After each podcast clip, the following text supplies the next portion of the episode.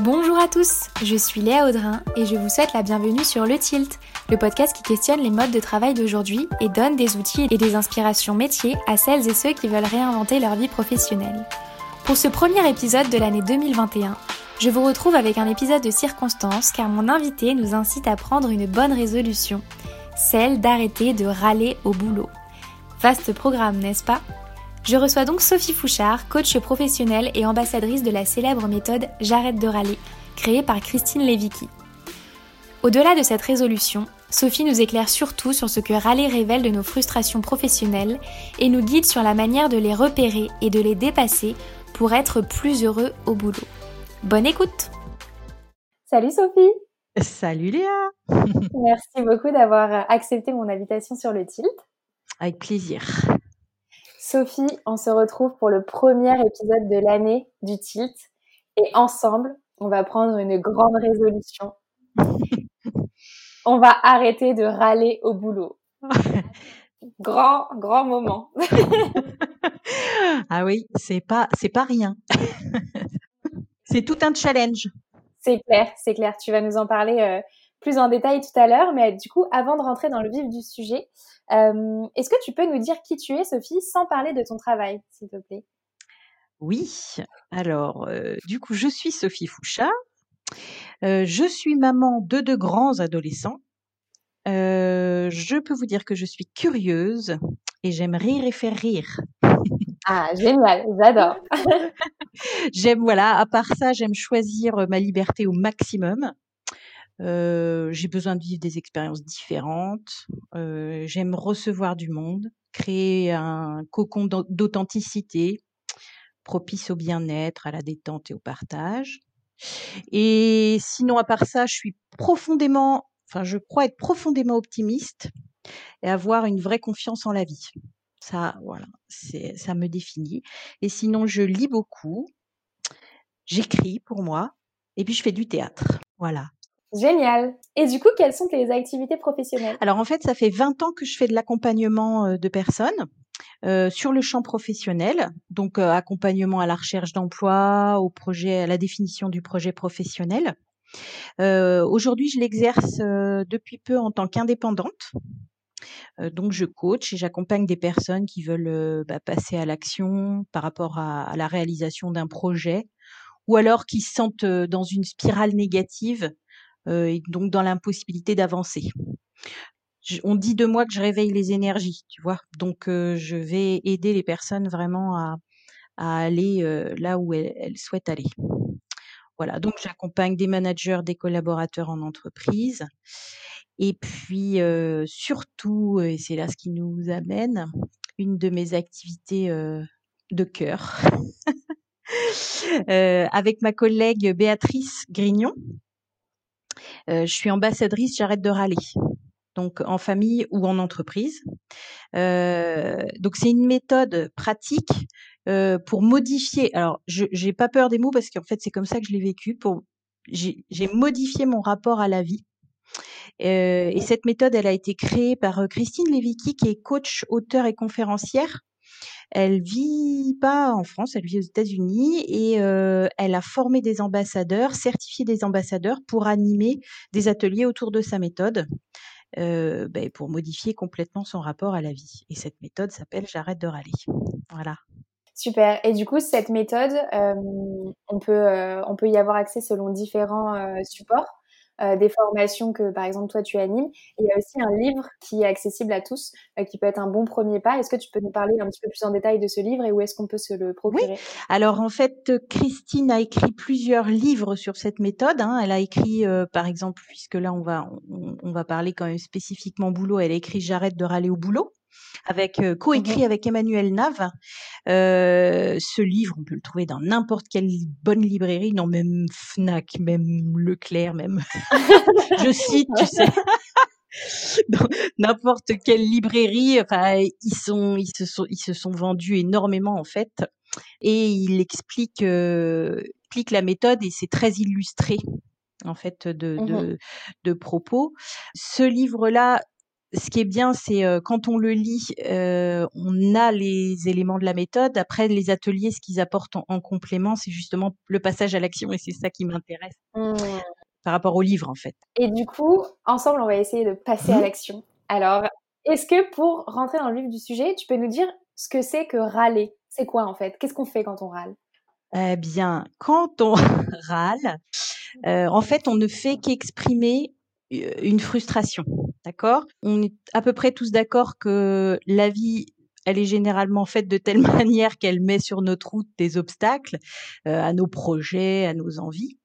Et râler, en fait, c'est juste exprimer cette zone de frustration qu'on a entre les attentes et la réalité. C'est vraiment l'expression de cette frustration-là. On pourrait dire euh, que euh, enfin, je veux dire par là que la méthode ne dit pas que râler c'est pas bien, d'accord? Il n'y a aucun mmh message de culpabilité derrière j'arrête de râler, contrairement à ce qu'on pourrait par exemple engager dans le titre, mais il n'y a aucun message de culpabilité. C'est on a tous de bonnes raisons de râler. On le voit. Enfin, je veux dire, le matin, on peut se lever en se disant je vais avoir une super journée, et il va se passer des choses qui font que, bah voilà, on va exprimer mmh. cette frustration. Qu'est-ce qui se passe concrètement dans notre cerveau quand quand on râle? Alors, il est clair que si on réfléchit, la plupart du temps, on fait pas trop de mal en râlant. Enfin, je veux dire, si on commence sa journée en disant euh, fait suer, il pleut, etc. Euh, en fait, la, première des choses, c'est qu'on va faire du mal à nous, à nous-mêmes. Euh, quand on râle, en fait, on est en prise directe avec notre stress et puis on, se coupe de toute possibilité de réflexion, de prise de recul et, donc de possibilité d'agir, en fait. Mmh. C'est quoi les motifs pour lesquels on râle le plus souvent au travail Est-ce que tu en as as fait un petit euh, top 3. Bah, déjà, je vais commencer par parler de moi, tu vois. Alors, euh, moi, concrètement, j'étais insatisfaite, enfin, j'étais insatisfaite au travail. Euh, je pense que j'avais un besoin d'évolution et tout ça. Et la première des choses, c'est que je râlais contre ma responsable ou contre mon RH qui voilà était pas capable de comprendre ce que je voulais c'est incroyable quand même voilà tout ce que je sais faire on pourrait me faire faire autre chose etc donc déjà le chef ou, la, les ressources humaines. ça peut être le top. voilà. Et puis, euh, donc là, on va râler aussi pour des choses euh, simplement parce qu'on a besoin de faire la conversation. Donc euh, autour de la machine à café, voilà, on, va obtenir la compassion des autres en parlant des embouteillages du matin. de... Donc on va dire ça, c'est des petites râleries. On ne parle pas là de se mettre en colère, etc. Mais en tout cas, ça, ça pollue notre environnement, l'environnement de l'équipe au travail. Et l'idée, c'est euh, mmh. justement euh, d'essayer d'amener une autre conversation dans les équipes. Comment on peut faire ça du coup? Eh bien, en fait, c'est un travail individuel. Parce qu'en fait, on a mmh l'impression que on va se dire, bah, euh, par exemple, j'arrête de râler, on l'offrirait bien à notre collègue. D'accord? Oui. On voudrait changer. Le problème ne vient pas de nous. voilà. C'est-à-dire qu'on voudrait changer l'autre. Hein ça, ça marche bien, ça. Ça, on est toujours prêt pour ça. Et en fait, euh, eh ben non, le changement, il commence par soi. Et ça, c'est valable pour tout changement euh, dans la vie. Et donc, il s'agit d'inspirer. Donc, euh, déjà avoir des conversations pour soi-même différentes, c'est-à-dire le matin plutôt que se dire fait suer, il pleut, avoir une autre conversation avec soi et du coup amener une autre mmh. conversation au travail. C'est un effort, c'est un vrai effort parce qu'on a plutôt tendance à aller euh, vers le négatif. Ça, c'est euh, voilà, c'est humain et donc c'est un vrai effort d'aller solliciter le positif et d'avoir d'autres conversations avec les collègues. Et qu'est-ce que ça peut révéler de nous, euh, de nos frustrations? De râler tous les jours un petit peu à la machine à café euh, entre collègues ou euh, autour du sujet du travail de notre patron, etc. Bah, ça révèle bien, bien souvent un besoin. En fait, c'est tout le temps ça. C'est euh, et d'ailleurs, c'est ce qu'on découvre en premier dans les ateliers, c'est-à-dire que râler, c'est juste exprimer une frustration, et derrière cette frustration, il y a un besoin qui est caché comme un trésor. Mmh. Et en fait, on va, on va exprimer à l'autre notre frustration, mais ça, il va rien pouvoir y faire. Et tant qu'on ne lui donne pas accès à notre besoin, et que nous-mêmes, nous n'y avons pas accès, nous ne pouvons pas le nourrir, si tu veux, et on reste toujours dans cette zone de frustration. Donc la première chose, c'est ça, c'est d'aller découvrir ben, justement derrière ce besoin-là, par exemple, moi qui râlais contre ma RH, là, derrière l'expression de cette frustration, il y avait un besoin de reconnaissance. Et en fait, j'aurais aimé que la RH devine toute seule ce dont j'avais besoin. Et donc là, après, il y a, y, a, y a agir, communiquer et comment on fait. Et c'est ça qu'on travaille dans les ateliers, quoi. Passer à l'action. Mmh. Et est-ce que tu as une, un petit tips à donner à nos auditeurs pour justement se mettre sur le chemin de comprendre le besoin qu'il y a derrière cette râlerie? Alors déjà, le premier, la première chose, c'est ce que j'exprimais tout à l'heure, c'est de bien voir que même si on pense que c'est juste pour notre collègue, euh, si notre collègue qui râle arrive à nous faire râler, on est dans le, dans le même, euh, dans, le même euh, état d'esprit. Donc, la première chose, c'est d'accepter cette part de responsabilité sans culpabiliser. Et puis, après, de se dire, là, j'exprime, j'exprimais ma frustration auprès de mon chef. Et en fait, de quoi j'aurais besoin vraiment? Et d'aller se pencher sur les besoins, sur nos besoins. Et pour ça, il y a tout un tas d'outils qu'on peut retrouver notamment en communication non violente ou même sur Internet. On peut retrouver tout un tas de listes de besoins. et mmh ça, il faut le travailler. Ça demande du temps, ça mmh demande des réflexes et finalement y aller un peu avec un état d'esprit curieux, avec de la curiosité plutôt que de la culpabilité. On n'arrive à rien avec de la culpabilité, mais se dire tiens bah là j'ai râlé contre mon collègue ou j'ai j'étais à la machine à café et je je vois que j'ai eu des propos négatifs pendant un quart d'heure. finalement de quoi j'aurais besoin? C'est presque ça, c'est d'y aller avec cette curiosité là. Mmh. Mmh, super intéressant. Comment est-ce qu'on fait pour se rendre compte qu'on est en train de râler euh, là tout de mmh. suite Les critères de la râlerie, effectivement, nous donnent un repère. Euh, alors, il y a trois critères qu'on peut euh, associer. C'est effectivement le ton. Tu vois, l'acidité du ton, l'amertume, parfois l'humour. Couvert d'humour, on est capable de dire des trucs. moi, moi j'étais spécialiste de ça. D'utiliser un peu un, un humour parce que ça, ça m'est accessible, mais en vrai, euh, c'était pas vraiment, c'était pas vraiment drôle, quoi. Sauf pour euh, oh. me, me satisfaire moi dans, dans ma râlerie. Euh, la deuxième, le deuxième élément, c'est le positionnement. C'est-à-dire quand on se positionne en tant que victime. Hein, on est dans cette énergie de la victimisation. Alors encore une fois, pas de culpabilité à ça. voilà, parfois c'est un, premier passage, c'est-à-dire on se repère. Voilà, là je suis dans la position de la victime, c'est-à-dire je suis victime de tout, des autres, de mon environnement, du boulot, de nanan, comme si je pouvais décider de, de, plus rien du tout. D'accord? Mmh Donc voilà, on, on se sent dans une position de victime. Et le troisième élément, c'est le vocabulaire qu'on utilise. Ça fait 100 fois que je lui dis j'ai toujours entendu, vu ça comme ça. Jamais je l'ai vu. Donc on a, on a en fait un vocabulaire qui est qui exagère en fait, hein, qui n'est pas dans la réalité, qui, qui n'exprime pas un fait. Voilà. S'entendre dire jamais, cent fois, toujours, tu me tues, ça me tue, ça me tue. voilà. Oh là là, alors moi je suis la spécialiste pour ça. ça me tue. J'ai une amie d'ailleurs il y a pas longtemps qui m'a dit, parce qu'on parle souvent de, du poids des mots, etc. Elle m'a dit mais arrête de dire ça me tue parce qu'il y a un truc qui va finir comme ça par te tuer. Hein. Oui. là. Oh. Bah, c'est ce qu'on dit, c'est nos mots créent notre réalité. Hein, C'est-à-dire que en fait, c'est ça le plus embêtant en fait dans cette histoire, c'est qu'on se met dans une euh, mmh voilà, ça commence par la météo le jour, après euh, le drive qui est pas à l'heure, euh, les gamins, euh, le chef, les collègues, et je veux dire le soir, on va se coucher, et on se dit j'ai passé une journée hyper pourrie, alors que c'est une, journée habituelle, quoi. Est-ce qu'il y a un profil type de râleur professionnel? Alors le râleur professionnel, bah justement, c'est celui qui va voir toute sa vie en noir, quoi. Pas, mmh en incapacité de voir les côtés positifs parce qu'en en fait, il y a toujours des choses positives. Enfin, le râleur professionnel est tellement enfermé dans, sa spirale, dans, dans sa roue, si on veut, euh, qu'il est incapable de voir ça.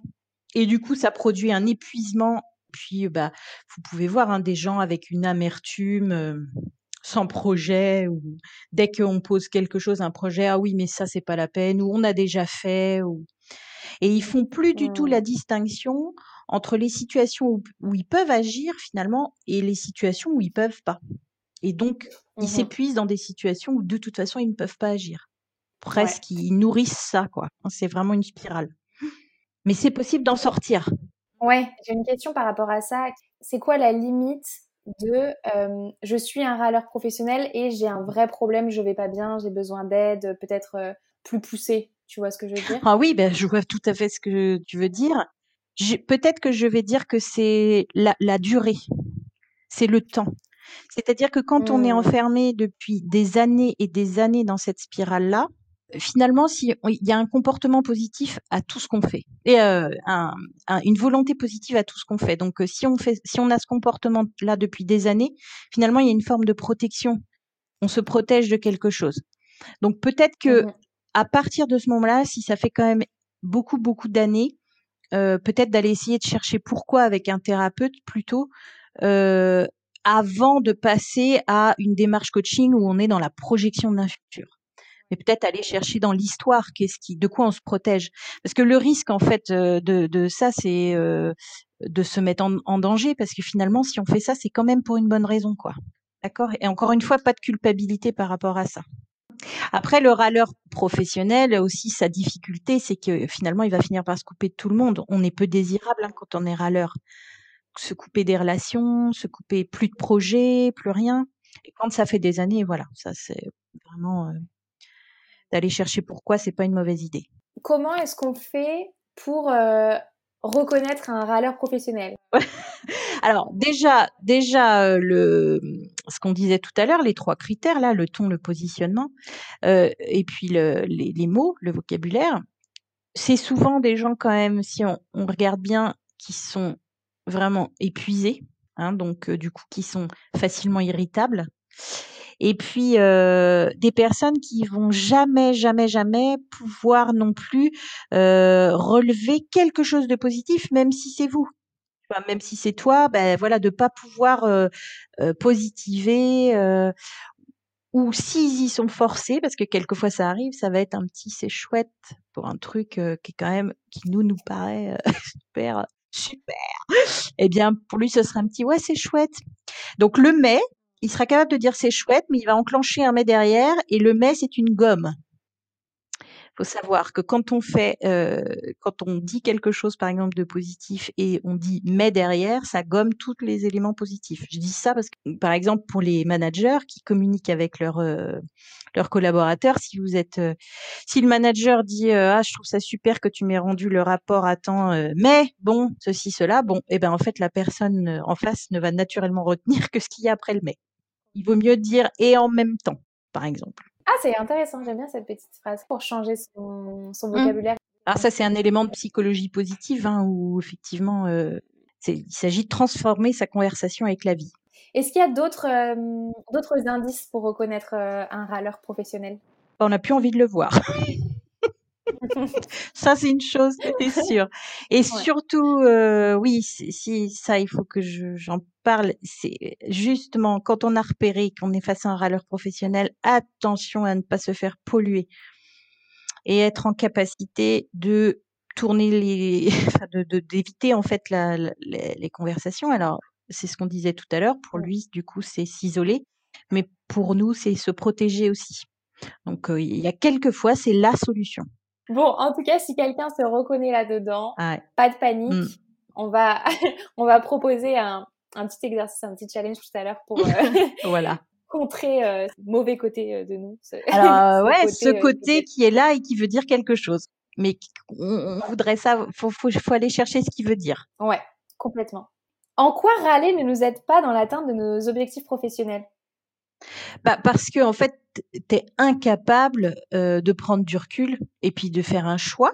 Ça déjà, c'est une mmh certitude. Tu vas pas être en capacité, donc tu vas avoir l'impression de tout subir, hein, c'est sûr. Mmh Ensuite, ce que je disais tout à l'heure, râler nous rend pas désirable, donc je vois pas pourquoi on nous aiderait et on accéderait à notre besoin. Ensuite, t'exprimes pas ton besoin, ce que j'expliquais tout à l'heure, t'exprimes ta frustration. Donc l'autre, il n'y a pas moyen qu'il puisse accéder à ton besoin et donc qu'il vienne t'aider. Hein. Puis euh, souvent on croit, enfin je sais pas, mais euh, enfin moi j'ai observé ça en réunion, on a l'impression que celui qui va taper du plus le point sur la table le plus fort, ça va être euh, celui qui est, qui est super. Sauf que en fait, ce qu'on apprend, c'est que ce qu'on peut observer, c'est que quand on râle, on n'obtient jamais la coopération des autres. C'est-à-dire, on va avoir mmh. quelqu'un qui va faire semblant, on va avoir quelqu'un qui va râler plus fort que vous, on va avoir quelqu'un qui va dire dans sa tête cause toujours, hein, mais en fait, vous n'allez pas obtenir de coopération. Donc c'est voilà, c'est toujours pareil, pas d'accès à ton à ton besoin quoi. Mmh. J'essaie de chercher un exemple concret, mais par exemple, imaginons qu'on est dans une entreprise depuis quelques années et qu'on a envie d'accéder à un poste X pour évoluer dans l'entreprise. C'est vrai que si on prend un peu de recul, on aura certainement beaucoup plus de chances un jour d'accéder à ce poste et de se faire remarquer pour ce poste en ayant une attitude positive avec tous les gens, tous nos collègues ou notre hiérarchie pour y accéder, plutôt que de râler et de dire depuis des années ah bah oui, mais de toute façon, je l'aurai jamais. bah, de toute façon, un tel est bien mieux placé que moi aujourd'hui pour l'avoir, bah, c'est toujours pareil, on m'oublie toujours, etc. Oui, et puis même, même si vous êtes plus, enfin, si on est plus positif, on a un champ de, si on a une conversation plus positive avec la vie d'une façon globale, d'accord, on s'ouvre un champ. Ça, ça fait, ça fait un peu penser à ce qu'on est en train de dire à la loi de l'attraction, des choses comme ça. C'est vrai que du coup, on s'ouvre un champ des possibles beaucoup plus large. Et pour le coup, bah, on va vers ce qui nous ce qui nous convient le mieux. Déjà un cercle de déjà un cercle de connaissances beaucoup plus large parce que les gens ne vous fuient pas, voire même ils viennent vous chercher. Mmh. Est-ce que tu as un, un, challenge ou un exercice à nous proposer pour aujourd'hui, début 2021, se dire j'arrête de râler. Et en fait, ce que propose Christine, euh, en fait, elle, elle, est, elle était aux États-Unis et puis euh, son livre, c'est ça, c'est elle, c'est euh, elle a expliqué un petit peu comment elle s'ennuyait, etc. Et ça n'allait pas. Enfin bon, bref, voilà. Et un jour, elle a fait le choix de d'essayer d'arrêter de râler. 21 jours. Mmh Alors 21 jours, pourquoi? Parce qu'en fait, c'est un, un neuromythe, mais on, on, on estime qu'en 21 jours, on est capable de créer d'autres comportements. D'accord? Donc, euh, elle, euh, elle a essayé de, d'arrêter de râler 21 jours. Bon, bah en fait, ça, je crois qu'elle, ça lui a pris 4 mois de mémoire. Euh, bah moi, ça m'a pris 6 mois, par exemple. Voilà. Oh là là. Mais combien de temps ça va me prendre? Mon Dieu, à fin 2021, j'aurais toujours pas réussi. en fait, le, le, le, le, je considère que euh, c'est pas tant euh, la réussite du challenge en soi, c'est le chemin pour y arriver. C'est-à-dire tout ce qu'on va croiser comme embûche, tout ce qu'on ne va pas réussir, qui vont nous permettre des prises de conscience pour agir différemment. Parce qu'en fait, les, leviers, les leviers du, changement, c'est ça, c'est agir différemment, avoir un autre positionnement. Et ça, ça nous permet en fait de, de prendre conscience de ça. En fait, le truc, c'est que quand on fait le challenge, on peut-être qu'on n'arrivera pas aux 21 jours, peut-être voilà, pas de culpabilité de ce point de vue-là, c'est juste de dire que fondamentalement, ce sera plus pareil. On ne pourra plus râler sans prendre conscience qu'on est en train de râler et donc changer petit à petit nos comportements. Ça c'est et donc euh, bah oui, 2021, j'arrête de râler. Prête? Attends, je prends une grande respiration.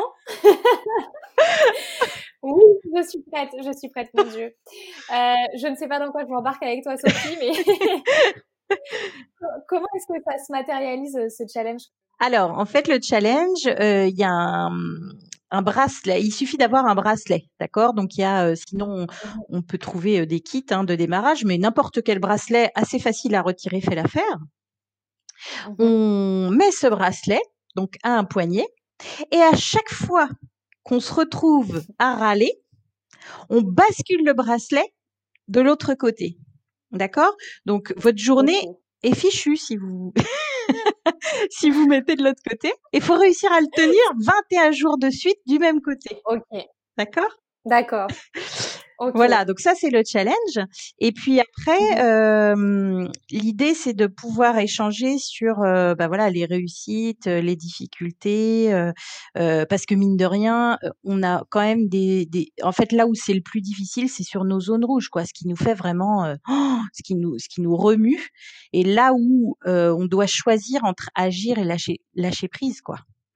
Hein, et c'est là que c'est voilà. Et puis le challenge aussi prend, enfin, nous amène à prendre conscience de combien on doit prendre soin de notre ressource, de nous-mêmes, pour pouvoir tenir ces 21 jours là.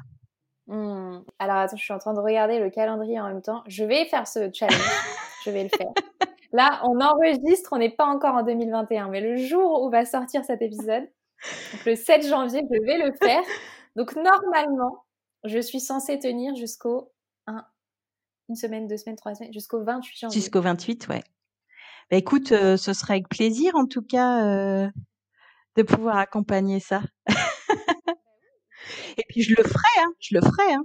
Ah super, bon, on le fait, on le prend. Parce qu'en fait, euh, ce qui est intéressant, c'est de le refaire dans des zones un peu critiques, à la rentrée, mmh. au 1er janvier, là où bah il y a beaucoup de choses qui pourraient nous faire râler encore peut-être plus que tout cas, j'invite euh, nos auditrices et nos auditeurs à le faire avec nous mmh. et on se donnera, euh, on pourra se donner des petites nouvelles euh, d'où on en est sur, sur Instagram. Ça.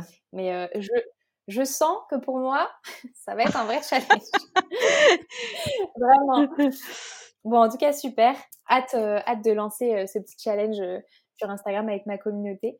Est-ce que tu as d'autres ressources, Sophie, des livres, des podcasts, des vidéos, etc., mmh à nous recommander pour pour justement retrouver cette notion de plaisir et d'épanouissement au travail euh, et arrêter de râler Ouais, alors j'ai un, il y a, y, évidemment beaucoup de choses, hein.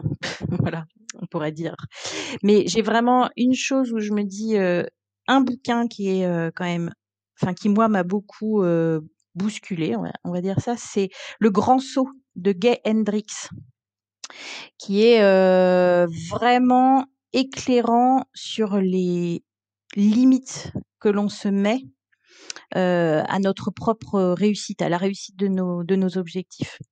Et euh, donc très éclairant de ce point de vue-là. Et puis plus, mmh de façon plus légère, euh, le petit livre Oser au travail de Catherine Testa. Euh, Catherine Testa, c'est donc euh, celle qui fait l'optimisme.com et euh, qui a écrit donc ces petits bouquins et voilà, qui est c'est c'est beaucoup plus léger à lire et puis donc c'est très accessible et ça ça remet en perspective justement toute cette position ce positionnement de victime etc et finalement ce qui nous appartient quand même quoi. Voilà.